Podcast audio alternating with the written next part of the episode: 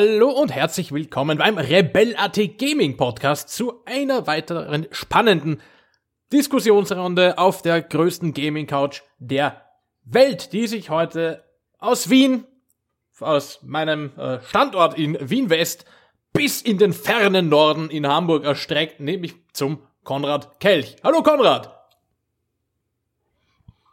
Ja, meine Wenigkeit, ich bin der Georg Pichler und wir sprechen heute über The Witcher. Hä? Werdet ihr jetzt sagen, da ist doch das letzte Spiel schon vor fünf Jahren oder so erschienen. Nein, wir meinen selbstverständlich nicht das Spiel. Das ist tatsächlich schon etwas unter Anführungszeichen alt, sondern wir meinen die Netflix-Serie, die ist quasi brandaktuell und am 20. Dezember auf Netflix gestartet. Ähm, ja, wir schicken voraus, wir haben beide nicht besonders viel Erfahrung mit den Büchern. Ich habe, glaube ich, circa 80 Seiten ähm, gelesen vom ersten Witcher-Buch. Das Ganze basiert ja auf einer relativ großen Reihe vom polnischen Autor Andrzej Sapkowski. Ähm, die genaue Aussprache möge mir verzeihen, die geht anscheinend etwas anders, ähm, aber ich krieg das nicht über die Zunge. Ähm, wir vergleichen das heute hauptsächlich eben mit der Spielereihe von CD Projekt Red, einem ebenfalls polnischen Studio. Ähm, ja, Konrad, wie ist das bei dir? Du hast gemeint, du hast die Bücher nicht gelesen. Wie äh, weitreichend ist denn deine Erfahrung mit den Spielen? Ich habe den ersten Teil zur Hälfte durchgespielt. Den zweiten habe ich nur angefangen, muss ich zu meiner Schande gestehen. Den habe ich, glaube ich, nie länger als fünf Stunden gespielt. Und in den dritten Teil habe ich 240 Stunden versenkt. okay. Das heißt, du hast doch die Add-ons gespielt. Ja, aber nicht durch, muss ich dazu sagen, weil ähm, ich bei so einem Schaufelmörder hängen geblieben bin. Das ist, glaube ich, auch ziemlich am Anfang vom Add-on schon. Ich habe das Hauptspiel halt echt ähm, richtig ausgekostet. Jede Nebenquest. Ja, jede, wirklich jede. Ich habe auch alle Rüstungssets und alles äh, zusammengesucht und es war halt wirklich so, dass ich irgend zum Schluss so overpowered war, dass ich den äh, Bosskampf eigentlich gar nicht mehr ernst nehmen konnte, weil ich den einfach die ganze Zeit gestunt hab und äh, mit Feuerbällen so dermaßen eingedeckt hab, dass da gar nichts mehr ging. Äh, ja. Genau, aber ich äh, würde sagen, ich habe profundes äh, Wissen über den Hexer. Ähm, ich weiß, worum es äh, handlungstechnisch geht. Ich kenne mich mit den Häusern aus. Ich kenne mich mit den äh, verschiedenen Eigenschaften und Eigenarten der Spielwelt aus, beziehungsweise der Erzählwelt.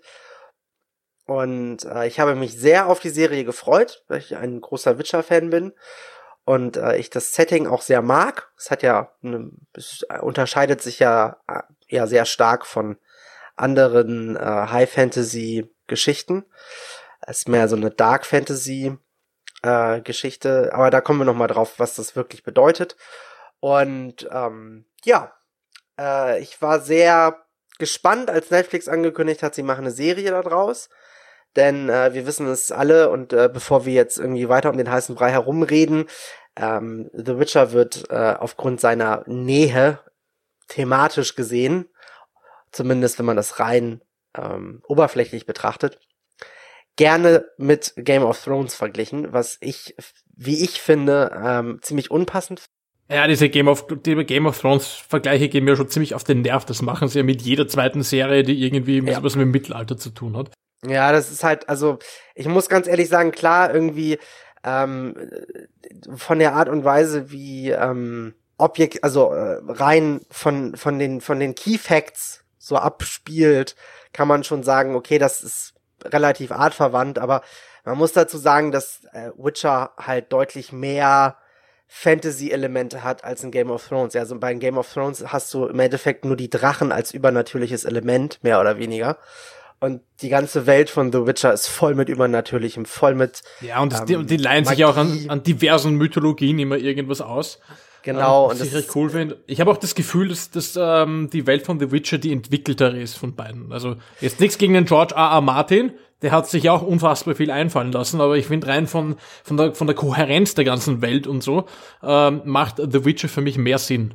Das mag ich nicht beurteilen. Ich habe äh, weder die Witcher-Bücher gelesen, wie schon erwähnt, noch habe ich äh, die Game of Thrones-Bücher gelesen, weil ich einfach, ich bin niemand, der Fantasy lesen kann. Also ich habe damals, als äh, die Herr der Ringe-Filme in die Kinos kamen, das war so 2001 oder so, habe ich äh, versucht, äh, das äh, erste Buch zu lesen und das hat mich so dermaßen abgeschreckt nach keine Ahnung, 100 Seiten. Bei Tolkien verstehe ich's aber. Bei Tolkien verstehe ich's, weil Herr der Ringe kann ich auch nicht lesen. Das ist viel zu detailliert, da kriege ich Krämpfe dabei. Es, es macht einfach keinen Spaß und das ist halt, mh, mm, wie sage ich das nett?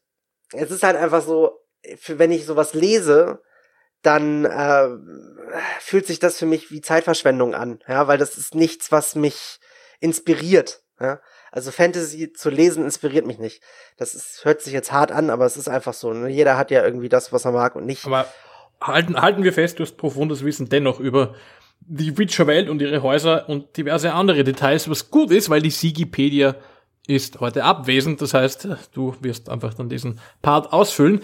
Ähm, ich für meine Wenigkeit habe den ersten Teil durchgespielt, den zweiten Teil tatsächlich ähm, nach ein paar Stunden dann liegen gelassen. Der hat mir nicht ganz so sehr gefallen. Und im dritten, ähm, ich kann keine Stundenanzahl nennen, ich habe das jetzt nicht bei der Hand, aber auch definitiv einen, einen dreistelligen Betrag an Lebenszeit ähm, drinnen versenkt. Das erste Add-on ausgespielt, dessen Namen ich vergessen habe, und dieses zweite Blood and Wine relativ äh, weit gespielt und dann habe ich irgendwann einmal den Speicherstand bei einem Rechnerwechsel versammelt. Ähm, ja, aber fangen wir vielleicht an, worum geht's denn überhaupt jetzt in dieser Serie und in dieser Welt, Konrad? Ja, also fangen wir mal mit den Basics an. Ähm, es geht um den Hexer Gerald von Rivia. Das ist ein Kopfgeldjäger, kann man so mehr oder weniger sagen, der sich dadurch auszeichnet, dass er in einer Zeremonie zu einem Mutanten umgewandelt wird. Ähm, das Ganze spielt in einer ja Mittelalter-Fantasy-Welt, die jetzt nicht den typischen High-Fantasy-Regeln eines Herr der Ringe entspricht, sondern es spielt mehr in einer sehr düsteren, ja ziemlich zerfaserten Welt, in der ganz viele ja Themen angesprochen werden, beziehungsweise in denen halt einfach äh, latenter Rassismus vorherrscht gegen äh, andere Figuren, ja, also es gibt es gibt äh, jede Menge Fabelwesen, die in dieser Welt auch sind, ja, also es gibt äh, Minotauren und so weiter und so fort. Es gibt auch irgendwelche mutierten Igel und äh, sonstige Geschichten. Es ist halt alles sehr ähm, es ist jetzt nicht so, dass, dass äh, der Ritter in der schimmernden, äh, glanzpolierten Rüstung daherkommt und alle rettet. Ja, das gibt's in dieser Welt nicht. Er ist ein recht dreckiges Mittelalter, muss man sagen. Ein sehr trostloses. Ja, sehr düsteres, dreckiges Mittelalter. Ähm, und äh, dieser äh, Gerald von Rivia ist halt äh, ein Hexer, deswegen heißt die Serie auch der Hexer oder halt eben auf Englisch The Witcher. Und ähm, dieser ist auf der Suche oder beziehungsweise er ist nicht auf der Suche, aber er, er ist, also er wird mehr oder weniger dabei begleitet, wie er sein alltägliches Geschäft vollzieht. Ähm, du, du hast ja gesagt, Kopfgeldjäger, man sollte festhalten, er jagt keine Menschen, er jagt ausschließlich Monster. Ja, also er ist ein Monsterjäger, ne? Klar, also Ghostbuster von macht, damals. Ja, genau, aber er macht es halt gegen Bezahlung. Also er ist jetzt halt niemand, der das irgendwie aus äh, reiner Nähe, äh, Nächstenliebe macht, sondern der verdient damit sein Geld. Punkt. So.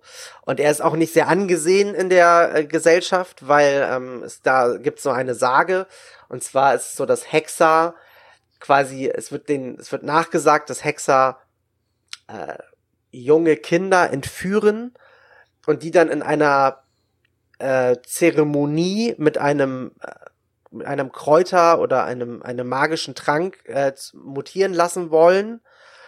Und dabei sterben halt ganz viele Kinder und äh, ja, also das ist so, das ist so die Lore, die existiert über die Witcher. Und deswegen ist deren Ansehen bei der menschlichen Bevölkerung sehr gering. Ähm, es ist aber so, dass die Menschen sich gegen ganz viele Monster nicht wehren können und deswegen äh, gezwungen sind, diese übernatürlich starken äh, Witcher anzuheuern. So. Und davon erzählt so ein bisschen die Geschichte. Ähm, wobei man sagen muss, dass äh, in der Serie nicht eine Geschichte erzählt wird, sondern es sind ganz viele Handlungen, die parallel ablaufen, die teilweise über verschiedene Zeitebenen ablaufen, was manchmal schwer nachzuvollziehen ist, weil man manchmal nicht mehr damit klarkommt, ob man ist man jetzt in welcher in welchem Zeitstrang man mehr oder weniger sich gerade befindet. Das ist, wird auch visuell jetzt nicht so überlegen oder so klar dargestellt. Es gibt auch nicht diese komischen Einblendungen wie 20 Jahre vorher, 10 Jahre später oder inzwischen und so. Ja, man, muss sich das immer irgendwie selbst zusammenpuzzeln. Ja, genau, es ist halt ein bisschen komplizierter. Also man muss schon aufpassen, um der Handlung folgen Aber zu bevor wir, können. die, bevor wir in die Detailkritik gehen, würde ich sagen, ähm, es gibt ja noch eine wesentliche Figur in dieser Handlung. Ja. Und das ist die Siri, ähm, oder auch Cyrilla eigentlich mit vollem Namen. Nein, nein, Moment, Moment, Moment, Moment. Ihr voller Name ist Cyrilla Fiona Ellen Rhiannon von Sintra. Ja, Sintra ist ein wichtiges Wort, es ist ein Gesundheit. Königreich. Ähm, und da müssen wir jetzt ein klein wenig spoilern. Dieses ähm, Königreich äh, befindet sich in einem Konflikt mit einem anderen Königreich, das leichte, ähm, sagen wir mal, Wachstumsgelüste hat. Äh, das Königreich Nilfgaard. Und ähm, ja, dieses Königreich Nilfgaard greift irgendwann einmal ähm, relativ überraschend an und äh, gewinnt diesen Kampf gegen Sintra auch. Äh, ja, Siri entkommt und sie wurde allerdings vorher, und das ist ein Ereignis, das hat mit ähm, Gerald und ihren Eltern zu tun, weil Siri ist aufgewachsen bei ihrer Großmutter, die ihre Eltern zu diesem Zeitpunkt nicht mehr leben, ähm, wurde quasi ähm, schicksalhaft mit Gerald in Verbindung gebracht und erhält auch von ihrer Mutter noch mitgeteilt, sie muss jetzt diesen Gerald von Rivia finden. Das ist nicht ihre Mutter. Das ist ja, die, Kalante ist ihre Großmutter, habe ich gerade Das ist gesagt. ihre Großmutter. Ja, sage ich Hast- doch. Sag Ah, okay. doch. Ähm, ihre Eltern leben zu dem Zeitpunkt ja nicht mehr. Ähm, ja, und diese Kalante sagt ihr eben, Entschuldigung, ihre Großmutter eben, sagt ihr, sie muss diesen Gerald von Rivia finden und sie äh, ja, entkommt dem Angriff von Nilfgaard knapp und schlägt sich ähm, danach eben alleine durch. Und ja, auch das ist ein Teil eben der Handlung, die diese erste Staffel erzählt, wie ähm, Siri versucht, Gerald zu finden und äh, Gerald ähm, ähm, langsam aber sicher auf den Gedanken gebracht wird, dass er wohl Siri finden muss und ja, es diese schicksalshafte Verknüpfung gibt. Denn ähm, was man weiß ist, ähm, Siri verfügt wohl über ungeahnte magische Kräfte und offensichtlich ist überhaupt das Schicksal dieser ganzen Welt mit ihr verknüpft, was dazu führt, dass so manche Fraktion ein Interesse an ihr hat, weil man könnte sie ja vielleicht als äh, Waffe einsetzen. Ähm, ja, äh, mehr will ich da jetzt vielleicht nicht verraten, weil wir wollen jetzt nicht alles spoilern hier. Äh, wie hat's dir denn, wie hat dir denn die Serie jetzt allgemein gefallen? Würdest du jetzt prinzipiell sagen, wenn man ein Fan ist der Spiele, über die Bücher können wir nicht viel sagen, ähm, soll man sich das anschauen? Ich komme da gleich nochmal drauf zurück auf die Frage, weil du hast noch einen anderen Handlungsstrang vergessen zu erwähnen, der ist auch nicht ganz unwichtig. Dann erfülle uns mit Weisheit. Genau, und zwar geht es um Jennifer von Wengerberg. Ja, der Name ist so geil. Wirklich, der spricht sich so unfassbar gut aus. Wie ist denn, wie heißen Sie denn heute mal? Mein, guten Tag, mein Name ist Jennifer von Wengerberg. Ähm, ja, äh, sorry für die kleine creepy ähm, Geschichte hier. Äh, und zwar ist Jennifer ähm, ursprünglich eine verkrüppelte Bauerstochter, die im Stall bei den Schweinen wohnen muss. Und sie verfügt aber über magische Kräfte und äh, teleportiert sich regelmäßig an einen Ort, wo sie quasi ja von ihrer Tristesse erlöst wird. Und eines Tages kommt äh, die Oberin des Zauberordens, ich ver einfach das jetzt mal ein bisschen so, ähm, zu ihrem Vater und äh, zahlt dem 10 Cent oder so, also einen äh, wahnsinnig lächerlichen Betrag, um sie quasi äh, aus, aus ihrer bäuerlichen Knecht, Knechtschaft zu entlassen und nimmt sie mit äh, in die Magierausbildung. So, und äh, dann äh, ist es halt so, dass sie diese Ausbildung mehr oder weniger absolviert. Also, ja, diese Ausbildung ist nicht, äh, ist jetzt nicht so wie Harry Potter, ja. Also das ist jetzt nicht so, dass sich die alle total lieb haben und dass wenn irgendwas passiert, dann äh, gehen sie alle äh, zum lieben ähm, wie heißt der Dumbledore. Schulleiter? Dumbledore. Dann gehen sie zu Dumbledore und alles ist gut. Essen Kekse, trinken Tee.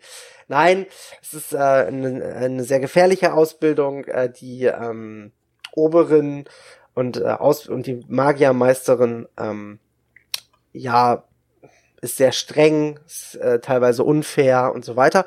Auf jeden Fall äh, ähm, ist es halt so, dass sie äh, einem ja einem Formwandler vorgestellt wird, beziehungsweise einem Arzt, der ihre Deformation äh, rückgängig machen kann in einem Prozess sagen wir mal, in einem chirurgischen Eingriff. Einem Dafür muss sie. ja, okay. ja. Naja, also äh, ich sag, ich, ich, ich darf ich kurz zu Ende. Stimmt, darf eh, stimmt. Ich, ich habe nur gerade an die Szene gedacht. Ja, ähm, es ist äh, natürlich ein mit Magie unterstützter chirurgischer Eingriff, aber es ist so, dass die Welt, also die magische Welt in The Witcher funktioniert nach einem ziemlich simplen Prinzip. Wenn du etwas mit Magie machst, musst dafür etwas anderes, musst du dafür etwas anderes aufgeben. Ja, also sprich, wenn du äh, jemanden heilen möchtest, muss jemand anders dafür sterben. Ja, mal jetzt ganz plakativ gesagt. Und damit sie äh, quasi von ihrer ja, Entstellung befreit werden kann, verliert sie ihre Fruchtbarkeit. So. Und dann ist es so, dass sie, diese Magier werden den verschiedenen Häusern zugeteilt, als Haus- und Hofmagier. Und äh, dann geht sie quasi, äh, wird sie einem Haus zugeteilt, dem sie nicht zugeteilt werden will. Äh, dann geht dabei der Reise zu diesem Haus etwas katastrophal schief. Und äh, es stellt sich aber relativ schnell raus, dass sie eine unfassbar mächtigere Magierin ist. Und ähm, gewisse Umstände bringen sie dann auch zu Geralt und dann geht das, wird da so ein bisschen die Vorgeschichte von den beiden auch erzählt. Das ist so ganz wichtig, weil Jennifer ist äh, auch im, im Spiel selber und auch in der Buchreihe, soweit ich das äh, mal gelesen habe, in der Inhaltszusammenfassung, ist eine sehr wichtige Person, ähm, die ja auch in den ersten acht Folgen der ersten Staffel der Serie relativ viel Screentime hat. Ne? Es wird ja relativ viel Zeit darauf verwendet, ihre Geschichte zu erzählen. Ja, stimmt und, schon. Ähm, ja. Ganz aber um auf, ja? ja, aber um auf deine ursprüngliche Frage äh, zurückzukommen. Also als Fan der Videospiele würde ich sagen, äh, ja, man kann, also man sollte sich das angucken.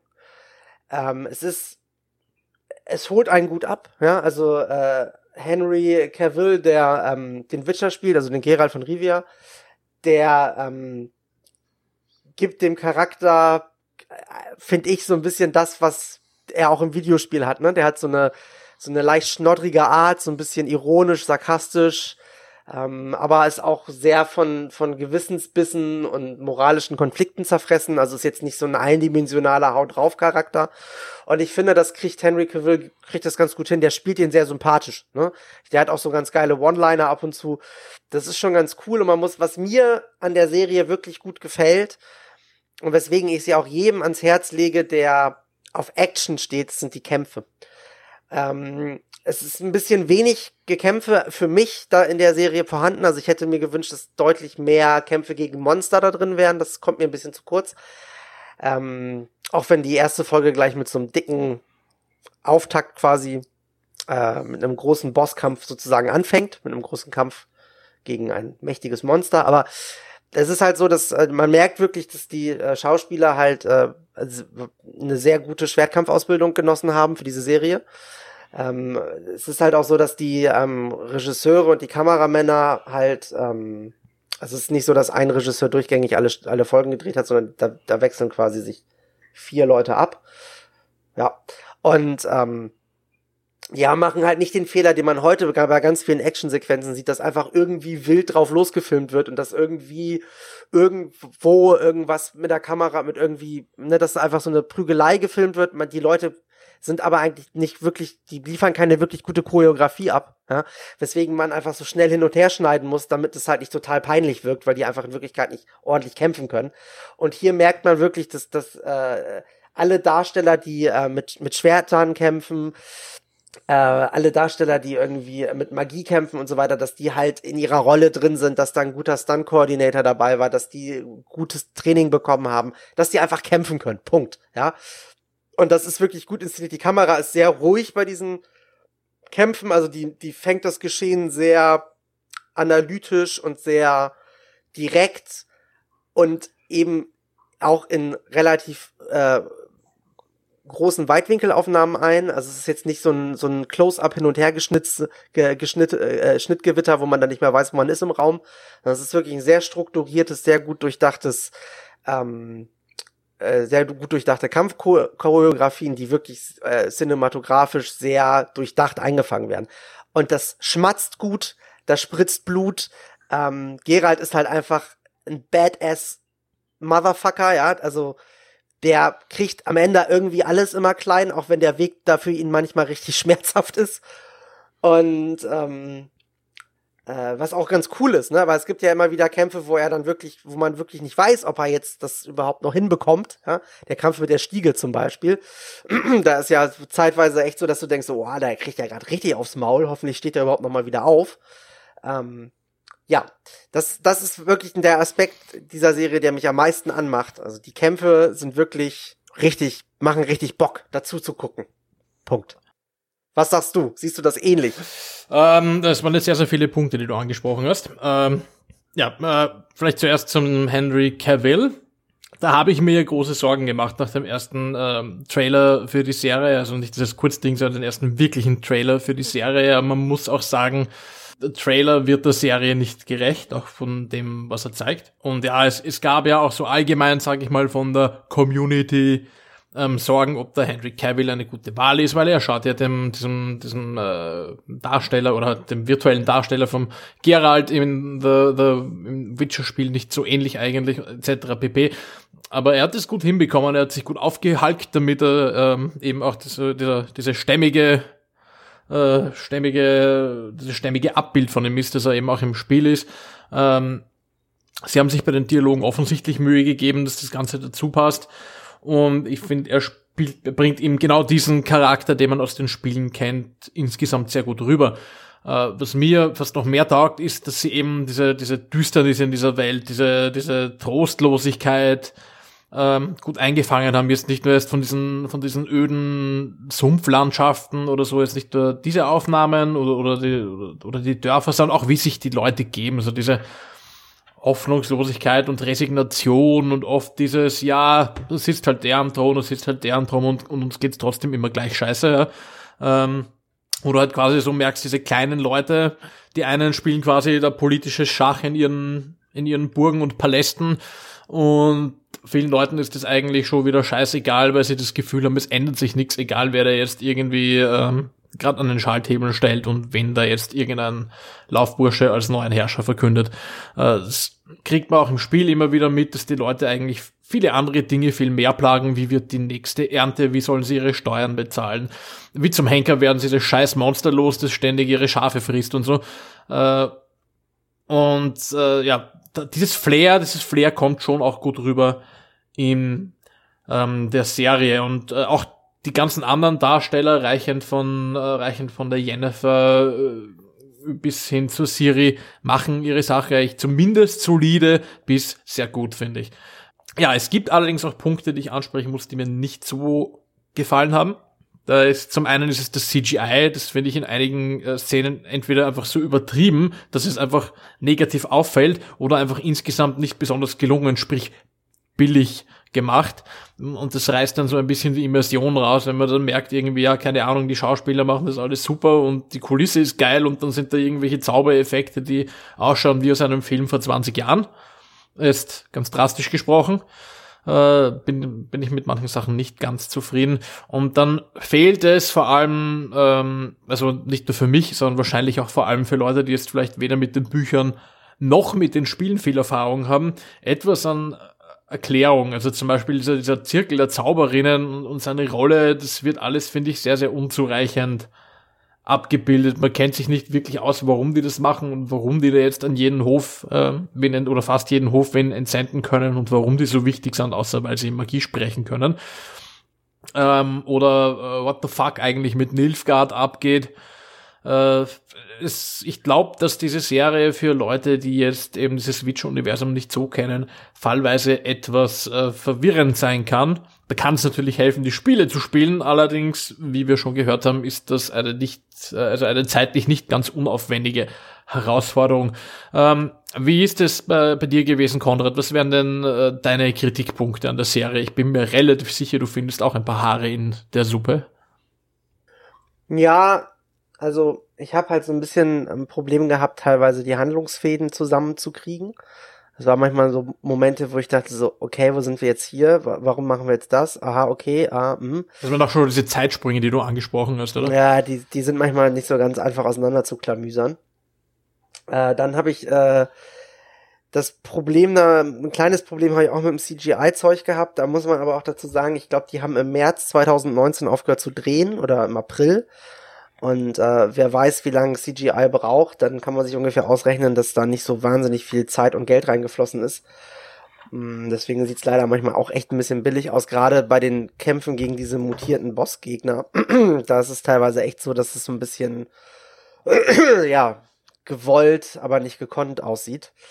Ähm, ja, was mich so ein bisschen, also so Plothole-mäßig, äh, wie du sagtest, ne, dass äh, das, also das, man, es wird erklärt, warum Nilfgaard die so spontan und hinterhältig angreift. Also das äh, wird äh, in einer Sequenz erklärt auch. Ähm, das größte Problem, was ich mit der ja, Serie halt hab. Gemeint hatte ich da eigentlich mehr so diese allgemeinen Nachtverhältnisse. Warum ist Nilfgaard jetzt irgendwie nach Größe nach Größe strebt und so. Also irgendwie bleibt so diese, diese gesamte Machtkonstellation bleibt relativ unerforscht.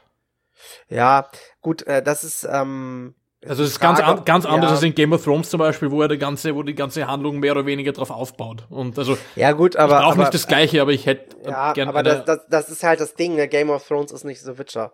So, also ne, Game of Thrones, also Spiel um den Thron ist halt, da geht's halt wirklich darum, um die, um die Machtverhältnisse der Aber, aber ich Häuser, würde den politischen Hintergrund, sag ich mal, gerne besser erklärt haben. Das würde ja, mich aber es geht, also in der, in der Witcher-Story ist das halt eher so ein Randgeschehen. Also das muss man einfach dazu sagen. Also das interessiert halt eher so peripher. Es geht mehr, da geht's ja wirklich mehr darum, dass so ein Mittelalter erzählt wird. Ja, so ein Fantasy-Mittelalter. Und das halt die, da geht's halt, das heißt ja so Witcher, es geht um den Hexer. Also es geht halt nicht äh, darum, äh, das, äh, um das Machtverhältnis von Nilfgaard mit bla bla bla oder ne, also das, äh, das ist halt nicht Hauptkernbestandteil der, der Serie. Also das finde ich jetzt nicht so schlimm. Ähm, was ich ein bisschen, was ich viel schlimmer oder was heißt schlimmer, was ich, was ich halt bei der Serie leider ein bisschen schwierig finde, ist, dass manchmal nicht so richtig gelingt, so das zu transportieren, was eigentlich halt eben äh, die Witcher-Serie oder die Geralt-Saga halt so wirklich ausmacht, ne? nämlich dieses, diese gekonnte Mischung äh, von aktuellen politischen äh, und sozialen Phänomenen in unserer Gesellschaft ähm, mit äh, einer Fantasy äh, äh Geschichte, wo quasi der Erlöser äh, ein Außenseiter ist, äh, der gesellschaftlich geächtet wird. So, das ist halt so eine, ich finde, das ist, das ist für mich so das Salz in der Suppe. Und das manchmal verliert sich so die, das, die Narration da so ein bisschen im Nirgendwo. Und ich finde diesen ganzen, zum Beispiel, um jetzt mal auf diesen Jennifer-Plot zu kommen, der ja, wo ja wirklich sehr ausgiebig drauf eingegangen ist, ne, wo sie herkommt, äh, wie sie zu Zauberin wird und so weiter. das ist alles schön und gut. Äh, wenn aber dann das erste Mal Jennifer und äh, Gerald aufeinandertreffen, ähm, dann, das ist, finde ich, so ein bisschen unglücklich inszeniert. Da fehlt mir so ein bisschen die Eleganz. Ja, das ist sehr plump. Und das ist so ein Punkt, was mir halt immer wieder auffällt, dass man an manchen End Ecken und Enden halt einfach merkt, dass es sehr plump inszeniert ist.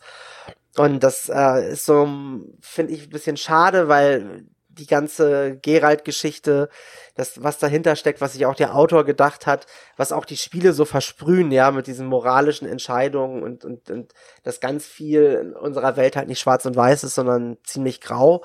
Ne, das ist halt so was, was irgendwie untergeht und was so, so, durch so plumpe Erzählweisen und Erzählstrukturen halt so erschlagen wird.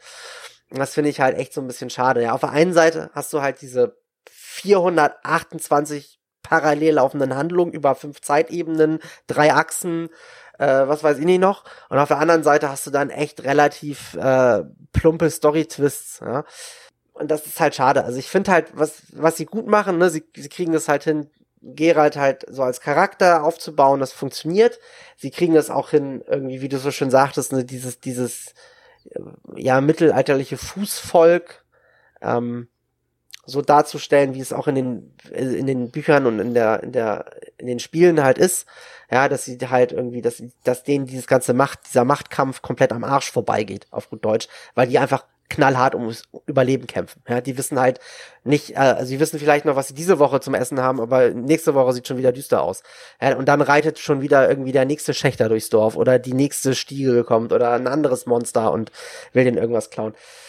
Das ist halt auch so, zum Beispiel, um, um dann nochmal drauf zu kommen, zum Beispiel dieser ganze Plot-Twist oder der, dieser ganze Plotstrang mit den Elfen, ja, finde ich, hätte, hätte man, das hätte man alles nicht erzählen müssen, weil das äh, der ganzen Geschichte gar nichts gebracht hat. Es hat eigentlich, ja, wir haben verstanden, die Elfen wurden ausgestoßen, äh, sie fristen ein Schattendasein und haben Rachegelüste. Ja, ich glaube allerdings, dass das einfach eine vorbereitende Erzählung ist für, für künftige Staffeln, weil die werden ja schon noch wichtig. Ja, aber das, weißt du, das Problem, was ich damit habe, ist schlicht und ergreifend, dass sie halt in der Staffel nichts daraus gemacht haben. Und wenn du dann die zweite Staffel dir anguckst, hast du das schon wieder vergessen. So, also du musst halt irgendwie auch in so einer Staffel so eine gewisse hier fehlt so, der äh, Schwerpunkt, sag ich mal. Oder? Ja, so ja, du musst halt so, musst halt auch mal Schwerpunkt setzen und du musst halt kannst halt nicht hingehen und ver verlangen, dass äh, also, weißt du, die nächste Staffel kommt in einem Jahr. So. Und äh, du kannst halt nicht verlangen, dass man sich dann noch dran erinnert, was in einem Jahr war. So, also das ist halt so mal das Problem, finde find ich, wenn du dann eh nur acht Folgen hast, die du, wo du erzählen kannst, ja. Und dann hast du eine Showrunnerin dir eingekauft, die äh, wirklich was kann. Ja, die Showrunnerin, die hat ähm, äh, Daredevil gemacht, die Serie. Die hat Umbrella Academy gemacht. Äh, und ähm, die hat halt wirklich Erfahrung. Ja, die haben, da haben sie sich wirklich jemanden mit Expertise eingekauft.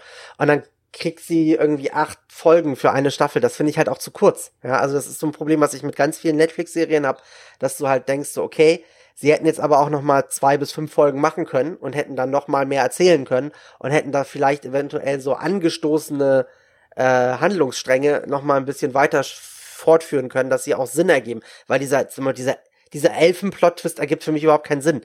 So. Und das ist halt, das finde ich so ein bisschen schade. Da, da gebe ich dir äh, im Großen und Ganzen schon recht. Ich habe auch ein bisschen das Gefühl, dass die, die Handlung, soweit ich sie eben aus den Spielen kenne, ein bisschen äh, gerusht ist, wie man so schon sagt. Also sie wird einfach zu schnell und dadurch nicht detailliert genug erzählt in manchen ähm, Teilen. Ähm, das mit dem Elfenplot ist jetzt für mich weniger ein Problem. Das fällt vielleicht weniger, in, äh, das fällt allerdings wahrscheinlich dann mehr wieder in, in diese, in diese, ähm, in diese Sparte, dass es möglicherweise zum Problem wird für die Leute, die eben The Witcher noch nicht gut kennen. Äh, eben, weil wie du sagst, in einem Jahr vergisst man ziemlich viel. Und auch diese, diese, diese Kennenlernszenen zwischen eben Geralt und, und Jennifer, ähm, auch das läuft wie du, richtig, äh, wie du richtig sagst, äh, etwas zu plump ab. Ähm, insgesamt, und wir haben es eh beide schon äh, festgehalten, trotz dieser äh, Schwächen, die diese Serie auf jeden Fall hat, sollte, sollte man sich die anschauen. Auf jeden Fall eben, wenn man ein Fan der Spiele ist und womöglich auch der Bücher, aber das werden die Leute, die die äh, Bücher gelesen haben, wahrscheinlich besser wissen, weil ich nehme an, dass, dass, äh, dass die Serie wahrscheinlich auch nicht irgendwie buchstabengetreu abläuft.